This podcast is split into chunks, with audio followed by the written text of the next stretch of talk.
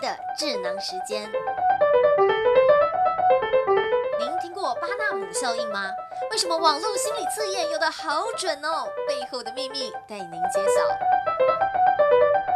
各位听众朋友，大家好，我是何慧荣，这是我在 Podcast 的第一集。先来说说我的基本背景，在电视台当记者快要七年的时间，过去主跑社会线，同时现在也是兼任主播。过去曾经待过广播公司，做全方位类型的节目助理，现在是标准的职业妇女，有一套属于自家的育儿理念，这些有机会都可以来一一的跟各位分享。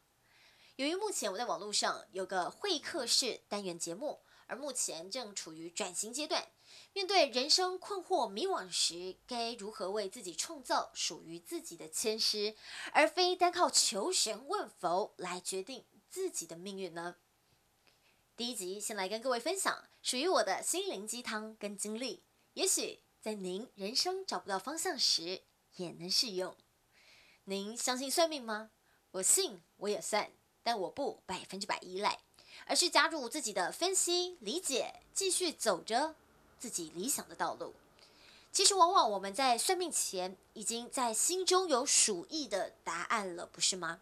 内心深处总有那么些许期望，希望从算命师口中得到一致的答案，得到肯定，欢欣鼓舞，继续走下去。但您听过巴纳姆效应吗？又称之为佛瑞效应，这是一种心理现象。许多问卦结果会让人们误以为这是为自己量身打造的评价，即使里头描述的内容放诸四海皆适用，全看你如何解读。大家在玩线上心理测验，普遍就是这样的模式。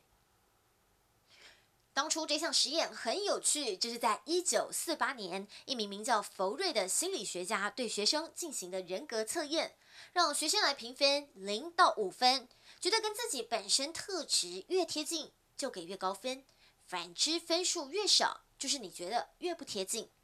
先告诉各位，这场实验的测试结果，平均评分四点二六分。刚刚讲到最高分是五分哦。乍听之下，哇哦，这心理学家几乎是准确分析了每一位学生的人格特质吗？No，恰恰完全相反。事实上，教授给了大家每一个人一模一样的分析结果，所以接下来各位认真听，会不会也觉得这段文字似乎也是在讲述自己呢？来喽！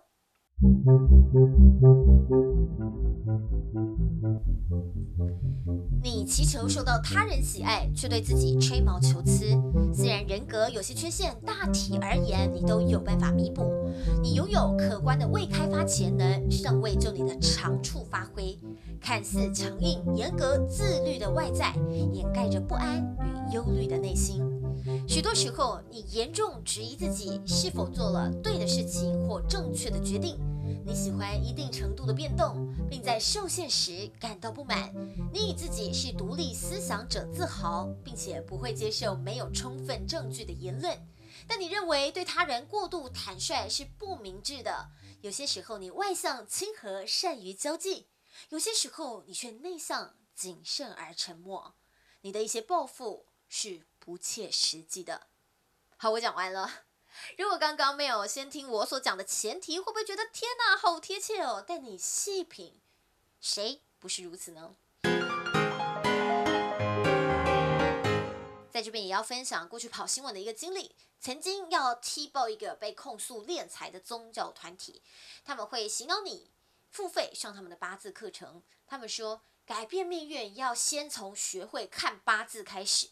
但幽默的是，我跟我的搭档给了他们我们的生辰八字，结果呢，因为我的搭档是男性，他说：“哦，天哪，好准哦！”他很惊讶，但当下其实我是嗤之以鼻，只是忍住没有表现出来，因为对方看着我的命盘，又看了我很久，忍辱负重的表情，讲了一句说：“小姐啊，你这个会经痛呢。”拜托，每个上班族来算命，我都说你容易胃痛、长期劳累、肝功能不好，十个有十二个会中，好吗？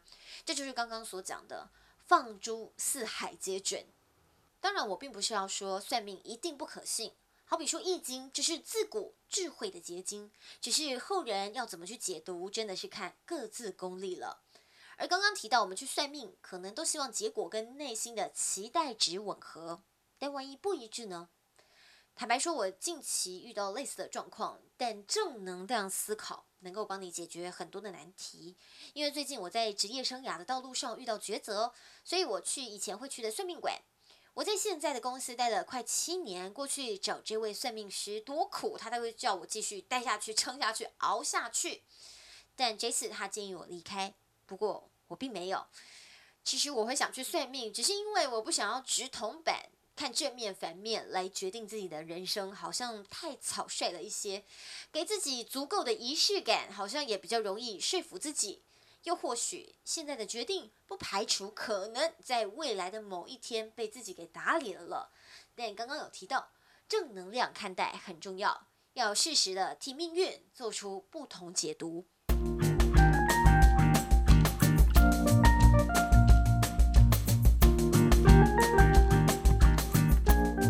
是不是也常常觉得苦劳远远多过于功劳，甚至觉得现在的生活把牢里的牢变成了牢房的牢。但牢房的钥匙就是你的正能量，只要变出了这把钥匙，心就自由了。谁说一直都是苦劳没有功劳？